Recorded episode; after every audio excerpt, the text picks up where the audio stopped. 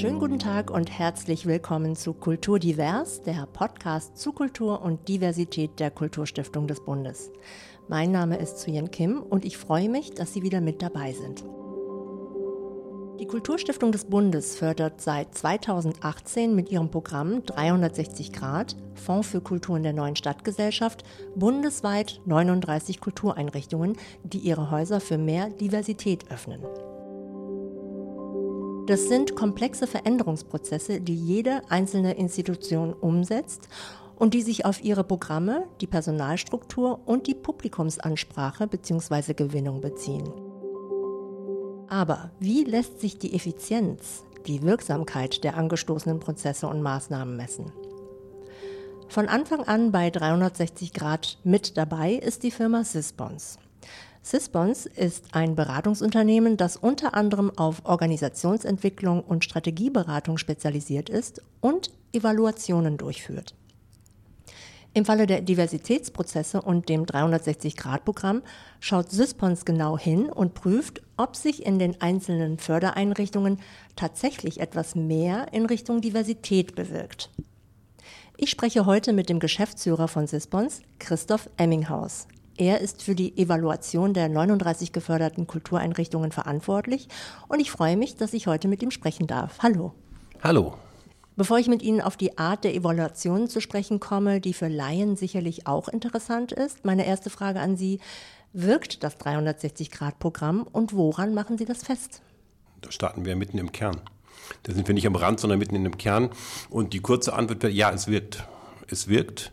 Und am besten festmachen können es die 39 geförderten Kultureinrichtungen. Äh, die merken die Wirkung nicht nur die Personen, die aktiv dabei sind, sondern ich würde einfach mal frech behaupten, dass fast alle Beschäftigten in den Einrichtungen merken, dass sich in den letzten drei Jahren etwas verändert hat. Um zu diesem Ergebnis oder auch Zwischenergebnis zu kommen, wie sind Sie denn da vorgegangen?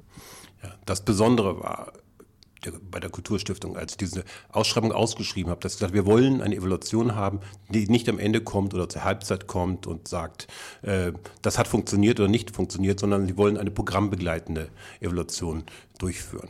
Darüber haben wir uns sehr gefreut, weil das am meisten Spaß macht und wir daran glauben als Organisation, dass man am meisten bewirken kann, wenn man als Evaluatorinnen und Evaluatoren ähm, von Anfang an dabei ist wenn man von Anfang an sozusagen die Chance hat, mitzuverfolgen, was möchte ein Programm äh, und wie entwickelt sich das Programm. Und regelmäßig Dinge erhebt, dazu kann ich gleich mehr erzählen, aber regelmäßig auch Dinge zurückmeldet ins Programm und sich quasi einmischt. In der Fachsprache heißt das formative Evaluation. Das heißt, es sind nicht die Unabhängigen, die am Ende kommen und sagen Daumen hoch oder Daumen runter, sondern wir begleiten, mischen uns ein und tragen im besten Fall mit zum Erfolg des Programms bei. Also darauf werde ich auf jeden Fall nachher noch zu sprechen kommen. Auf Ihrer Webseite steht, dass Sie Ihre Arbeit der Evaluation als partizipativen Prozess verstehen. Das haben Sie ja jetzt schon vorhin angedeutet, in dem das Lernen und Empowerment der Beteiligten im Vordergrund stehen. Was bedeutet das genau in der Praxis? Wie verstehen Sie hier Ihre Rolle? Denn Sie fungieren ja nicht als Unternehmensberater. Wir sind auch eigentlich keine Unternehmensberatung. Wir beraten keine Unternehmen sondern wir sind eine Organisation, die im Kern ähm, öffentliche Einrichtungen, Stiftungen, Vereine, Gewerkschaften berät. Also überall da, wo nicht Profit das Ziel der Organisation ist, sondern das ist unser Ziel als Organisation, gesellschaftlicher Mehrwert, gesellschaftliche Innovationen und wir beraten, um diese gesellschaftlichen Innovationen zu unterstützen. Was Partizipation heißt, in dem Fall heißt, dass wir nicht von außen als die Experten kommen.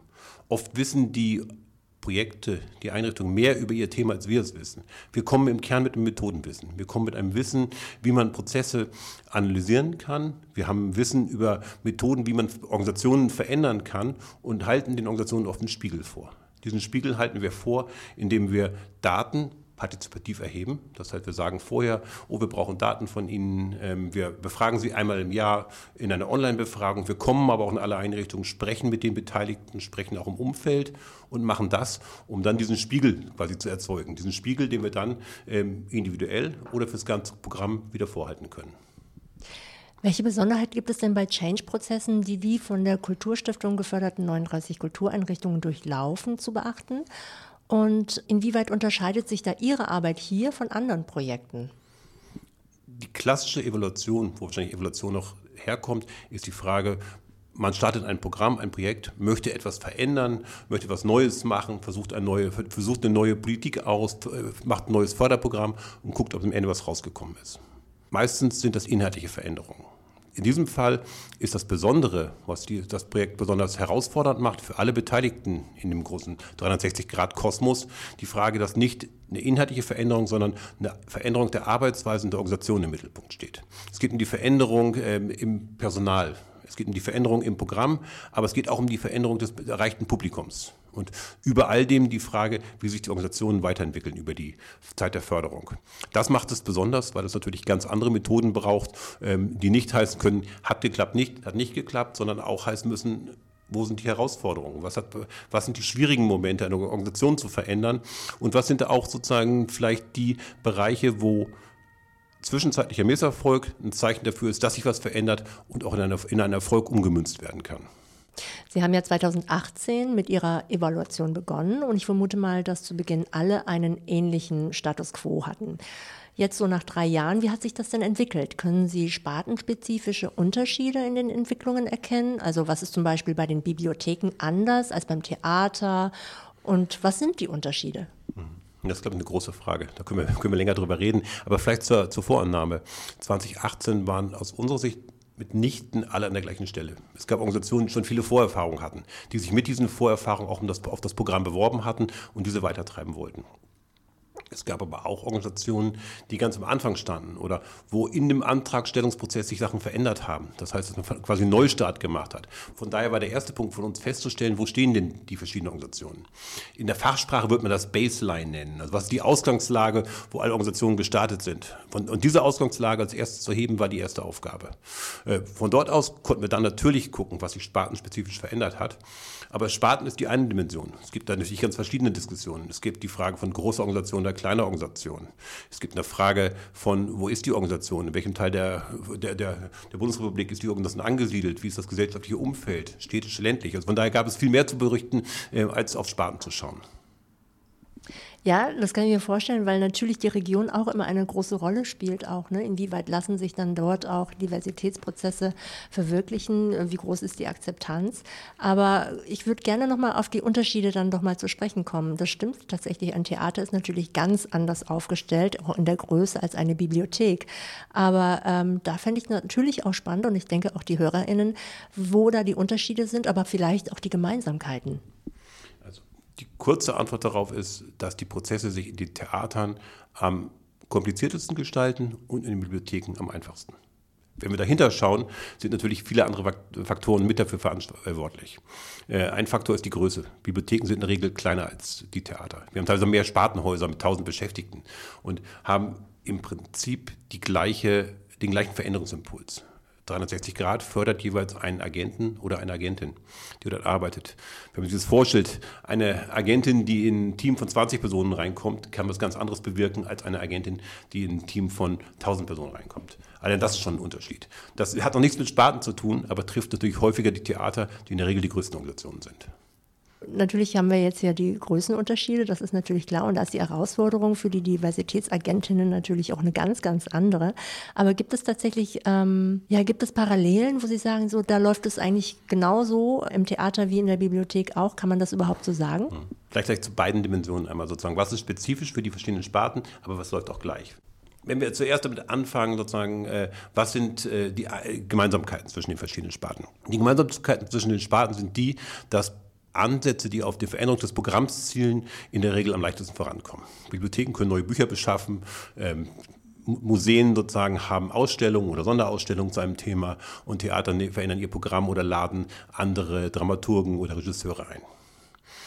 Das ist relativ einfach.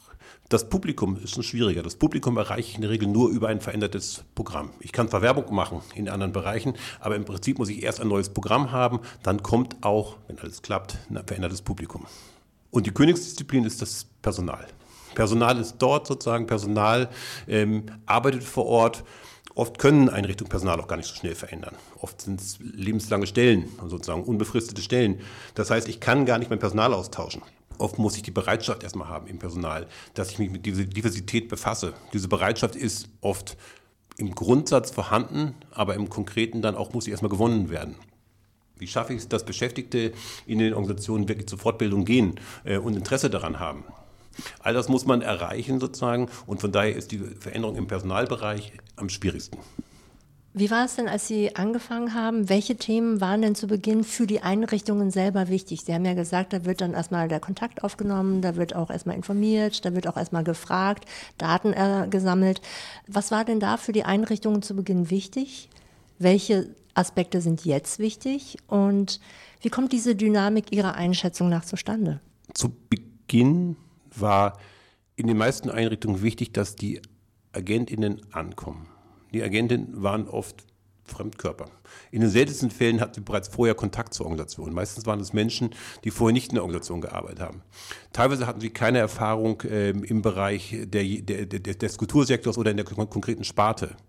Teilweise ähm, hatten sie keine bisherige Change-Erfahrung gemacht, äh, sondern hatten einen Kern, der sich um Diversitätswissen drehte. Oder sie hatten das Diversitätswissen nicht so ausgeprägt und die anderen beiden äh, Komponenten, Change und, und Sparte. Und das Ankommen dieser Personen sozusagen als Change Agent äh, war, glaube ich, der erste Schritt zu sagen, sich eine Rolle zu suchen, eine Rolle zu finden und diese Rolle auch im Haus zu kommunizieren. Ähm, oft war das Projekt, so war es angelegt, dass die Leitungen eine zentrale Rolle mitspielen sollen. Das ist wichtig für Change-Projekte, aber es ging oft darum, am Anfang eine gemeinsame Rolle zu, oder Rolle oder eine gemeinsame Zielvorstellung zwischen Hausleitung oder Projektleitung und den äh, äh, Agentinnen im Programm zu finden. Das war der Anfangspunkt, der wichtig war. Jetzt beobachten Sie ja die ganzen Kultureinrichtungen, die an dem Programm teilnehmen, schon seit 2018. Und ähm, können Sie denn da schon sagen, wo die größten Potenziale vielleicht auch spartenspezifisch liegen und auch die größten Herausforderungen?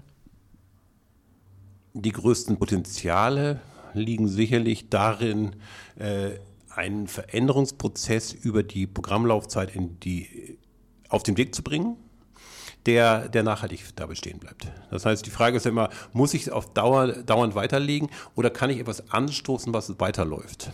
Und ich habe mehrere Häuser gesehen, äh, die es geschafft haben, sozusagen, dass es weit über die Agentin oder den Agenten hinaus wirkt. Dass das Programm ähm, Kreise hat, es wurde eine AG Diversität gegründet zum Beispiel, die das, die das in, in, alle Bereiche der Häuser trägt. Oder es wurden Leitbilder verändert, es wurden Strukturen geschaffen, es wurden Einstellungsprozesse verändert, die eine, eine Wirkung haben, äh, die weit über das aktive und weiterführende Handeln der Agentin hinausgeht. Wo das geschaffen wurde, glaube ich, haben wir ein hohes, großes Potenzial.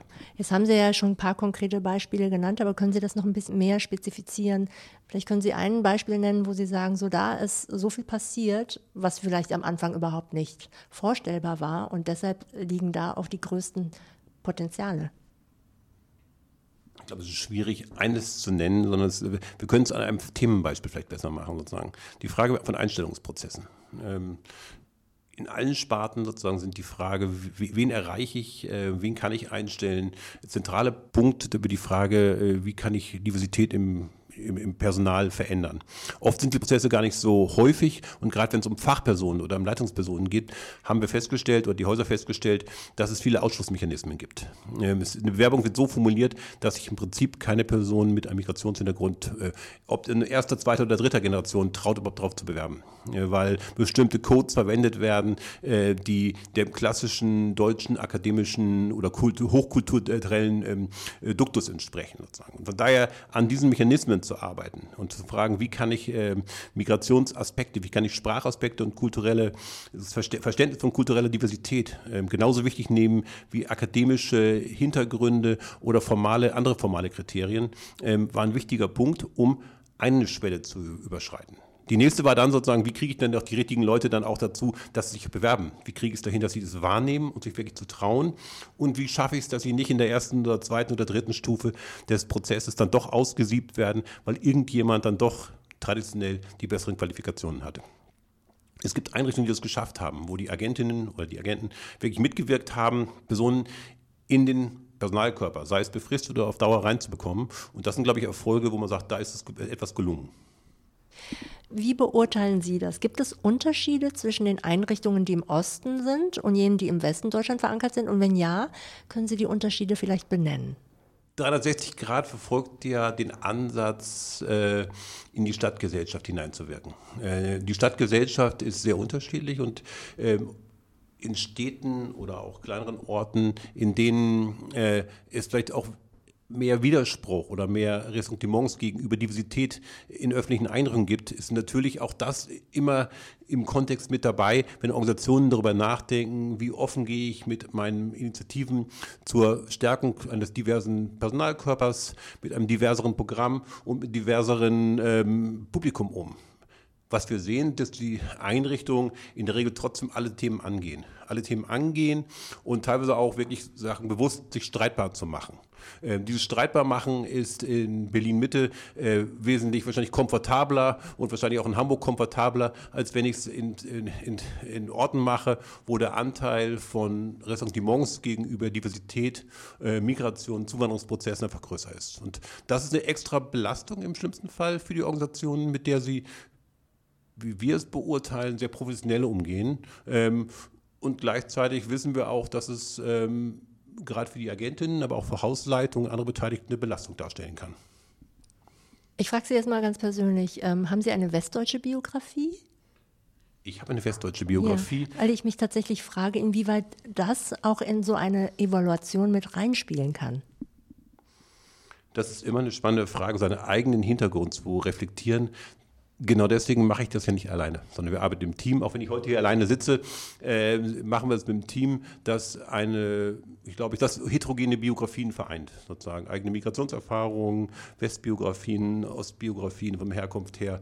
Ähm, natürlich als Schnittstelle alles akademische Biografien sind, sozusagen, weil das ist für den Job, den wir machen, äh, zurzeit eine Zugangsvoraussetzung. Aber diese Diversität und diese, dieses Zusammenbringen, diese, diesen Dialog, diese Triangulation von verschiedenen Positionen ist uns wichtig, um überhaupt empfehlen zu können und nicht seine eigenen Hintergründe, Vorurteile zu äh, reproduzieren. Das heißt also, Sie würden schon sagen, dass diverse Perspektiven für diese Art von Evaluation extrem wichtig sind auf jeden Fall wichtiger als bei vielen anderen äh, Evaluationen. Auch bei anderen Themen sind diverse äh, Perspektiven wichtig. So achten wir in der Regel darauf, dass wir ein unterschiedliches Team haben, was Alter angeht, was Geschlecht angeht, was aber auch beruflichen Hintergrund angeht. Äh, in der Regel ist es so, dass äh, der Soziologe andere Sachen sieht als die Volkswirtin. Jetzt hatten Sie am Anfang äh, die formative Evaluation angesprochen. Da würde ich gerne mit Ihnen drauf eingehen. Das heißt, hier werden ja Projekte oder Prozesse bereits während der Entwicklung bewertet, auch aus dem Grund, um die Erkenntnisse, die Sie gewinnen, weiterzugeben, damit diese gleich ja auch während des Change-Prozesses mit einfließen können. Aber wie sehen denn Ihre Methoden oder auch Instrumente für die 39 Kultureinrichtungen konkret aus? Zumal das ja viele individuelle Beobachtungen und Betrachtungen sind und ein Reisen während dieser Corona-Zeit ja nicht immer möglich gewesen ist oder ist, leider immer noch. Dennoch, mit welchen Instrumenten nehmen Sie Einfluss auf die Prozesse der Kulturinstitutionen und ähm, was müssen vielleicht die Kultureinrichtungen selber auch tun? Äh, vielleicht zur ersten Frage der Bewertung im Entwicklungsprozess. Bewerten ist gar nicht der erste Punkt. Ähm, erstmal geht es um Beschreiben und Sichtbar machen. Äh, die Bewertung ist auch in Evaluation ein wichtiger Punkt, aber gar nicht der erste, insbesondere nicht in der Phase sozusagen, wo Projekte gerade starten. Da ist es, glaube ich, Aufzeigen von, von Strukturen, glaube ich, das Wichtigste. Bewerten kommt relativ weit hinten im Evaluationsprozess. Die Methoden. Die Methoden. Wir haben Methodenmix. Jede gute, umfangreichere Evaluation arbeitet auf einem Methodenmix. Wir haben qualitative Methoden und quantitative Methoden. Eine Säule, die unabhängig ob Corona da ist oder nicht, durchs komplette Programm führt, ist die jährliche Online-Befragung aller AgentInnen. Wir fragen einmal im Jahr nach einem relativ umfangreichen Fragebogen ähm, die Agentin zum Startpunkt zur aktuellen Stand der Umsetzung, zur Herausforderung, zu Erfolgen, zur Zusammenarbeit und zur erzielten Wirkung. Das ist spannend jedes Jahr. Bietet den Agentinnen, das haben wir zurückgemeldet bekommen, neben der Arbeit natürlich auch mal eine Reflexionsmöglichkeit. So ist es auch angelegt. Bietet uns, insbesondere im Längsschnitt, zu beobachten, was hat sich verändert. Jahresscheibe für Jahresscheibe sehen wir, was hat sich verändert. Regelmäßig gucken wir dann, im ersten Vergleich, was sagen denn die Hausleitungen oder Projektleitungen dazu? Haben die eine andere Sichtweise oder haben sie die gleiche Sichtweise, die Agentin? Aktuelle Beobachtung ist, dass die Hausleitung die Prozesse generell, aber auch in den meisten Einzelaspekten etwas weiter fortgeschritten sehen als die Agentin. Wenn wir jetzt genauer gucken, was wir weitermachen an Methoden, haben wir neben diesen Befragungen auch klassische kleine qualitätssichernde Sachen. Wir gucken uns die Akademie in Wolfenbüttel, wo Fortbildung stattfindet, an. Wir machen so eine klassische Seminarevaluation, gucken, funktioniert das Ganze. Das Herzstück der Evaluation, vor Corona zumindest, war aber der Besuch in allen Einrichtungen. Wir waren in allen 39 Einrichtungen und haben am Anfang des Projektes geguckt, wo stehen sie? haben mit den Agentinnen geredet, haben mit Hausleitungen geredet, haben mit weiteren Akteuren in den Einrichtungen, aber auch im Umfeld gesprochen. Haben geguckt, wo stehen sie, was sind die Ziele, was hat man schon in der ersten Startphase an Reflexionen über mögliche Herausforderungen, aber vielleicht auch schon die, über die sichtbaren äh, Erfolge, die durch das Auftreten oder das, die Einstellung der Agentin oder des Agenten geschehen sind. Wir haben darüber hinaus geplant gehabt, regelmäßig mit den Häusern zu sprechen, in Form von Telefongesprächen. Haben dann festgestellt, dass eigentlich der Dialog in den verschiedenen Sparten oder zwischen den Agentinnen viel spannender ist. Von, haben von daher ein bisschen umgeschwenkt und machen jetzt eher Fokusgruppen. Machen Fokusgruppen in Corona-Online-Fokusgruppen plötzlich, wo wir zusammenbringen und mit den Agentinnen über bestimmte Herausforderungen reden. Da spielte Corona eine große Rolle in den letzten Jahren. Was hat Corona verändert? Äh, was ist vielleicht auch leichter geworden? In der Regel ist vieles schwieriger geworden in Corona, um es einzuschieben. Leichter geworden ist es teilweise, die Personalthemen anzugehen, weil plötzlich Zeit dafür da war. Zeit, die vorher nicht da war. Wir haben darüber hinaus dann ähm, auf den Akademien, ähm, die einmal im Jahr im Programm stattfinden, regelmäßig einen Slot gehabt, wo wir Ergebnisse vorgestellt und diskutiert haben. Wir haben teilweise Workshops gemacht. Wir haben die Agentinnen zusammengenommen und die Hausleitung oder die Sparten zusammengenommen und nochmal Ergebnisse diskutiert und ähm, unsere Sichtweise abgeglichen mit der individuellen Sicht und den einzelnen Perspektiven der verschiedenen Häuser. Und vielleicht als ein Ergebnis neben den Rückmeldungen haben wir, ähm, erstellen wir kleine, kleine Publikationen oder tragen bei äh, zu Standpunkten, die die Kulturstiftung einbringen möchte in die Kulturpolitik. Ähm, das heißt, bringen diese, die, unsere Wirkung nicht nur ins Programm zurück, sondern auch darüber hinaus in die Frage, wie möchte das äh, die Kulturstiftung mit dem Programm nach außen auftreten? Was ist vielleicht die Veränderung, die dann auch in die Kulturpolitik durch dieses Programm geschehen kann? Welche sind denn die Erfolgsfaktoren, die Sie jetzt schon benennen können bei den 39 Kultureinrichtungen? Und äh, wo sind da die Gemeinsamkeiten oder wo sind da die Unterschiede? Wir hatten schon darüber gesprochen, dass jedes Haus eine eigene Voraussetzung hat und jeden Weg gehen muss. Aber wenn ich zusammenfassen mag, was sind zwei Erfolgsfaktoren, die wir überdeutlich sehen? Ist das zum ersten die Unterstützung und nicht nur die formale, sondern die wirklich die gefühlte und gelebte Unterstützung durch die Hausleitung. Diversitätsprozesse, wo die Hausleitung nicht dahinter steht, sind schwierig und werden zu Unzufriedenheit führen und werden ähm, zu keinem Erfolg führen. Das können wir sehr, sehr deutlich sehen. Das, auch das kann was bewegen im Haus, wenn es Konflikte gibt, die gelebt werden, das ausgehandelt wird. Aber im Sinne der Fortschritte im Bereich Publikum, Personal und Programm wird man wenig erreichen. Der zweite ist die Schaffung einer Querschnittsdiskussionsplattform. Wir haben sie AG Diversität genannt. Wo diese AG Diversität entstanden ist und gemeinsame Ziele für sich entwickelt hat und, ein gemeinsames Verständnis, wie man arbeiten möchte, hat sie die Prozesse wesentlich beschleunigt und wirklich in die Häuser getrieben. Das sind zwei, glaube ich, sehr konkrete Dinge, die wir auch über das Programm hinaus empfehlen können. Abschließend gefragt, wie sehen Sie denn die Zukunft der 39 Kultureinrichtungen, die sich ja 2018 auf den Weg gemacht haben? Und ähm, wie schätzen Sie das mit der Nachhaltigkeit ein? Nachhaltigkeit können wir auf verschiedenen Ebenen sehen. Die eine Frage ist die 39, die andere ist darüber hinaus. Äh, für die 39 wird es unterschiedliche Nachhaltigkeitskonzepte geben. Äh, es wird und das ist dann vielleicht die Premium-Variante, die Häuser geben, die auch ohne Finanzierung äh, durch die Kulturstiftung diese Stelle weiterfinanzieren können wo die Person weiterarbeiten kann und die Prozesse weitertragen kann.